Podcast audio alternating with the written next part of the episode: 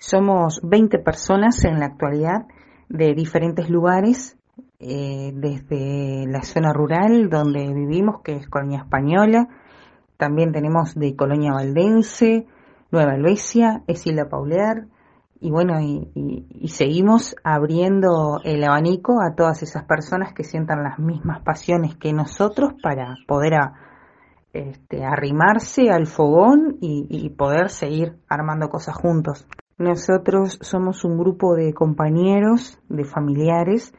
que bueno, compartimos la misma pasión y es en base y en torno a la tradición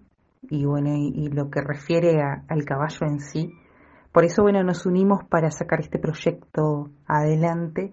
Trabajamos desinteresadamente por lo que nos está uniendo, que es sacar adelante el lugar, que bueno, que aún carece de, muchas cosas, por ejemplo, baños, por ejemplo,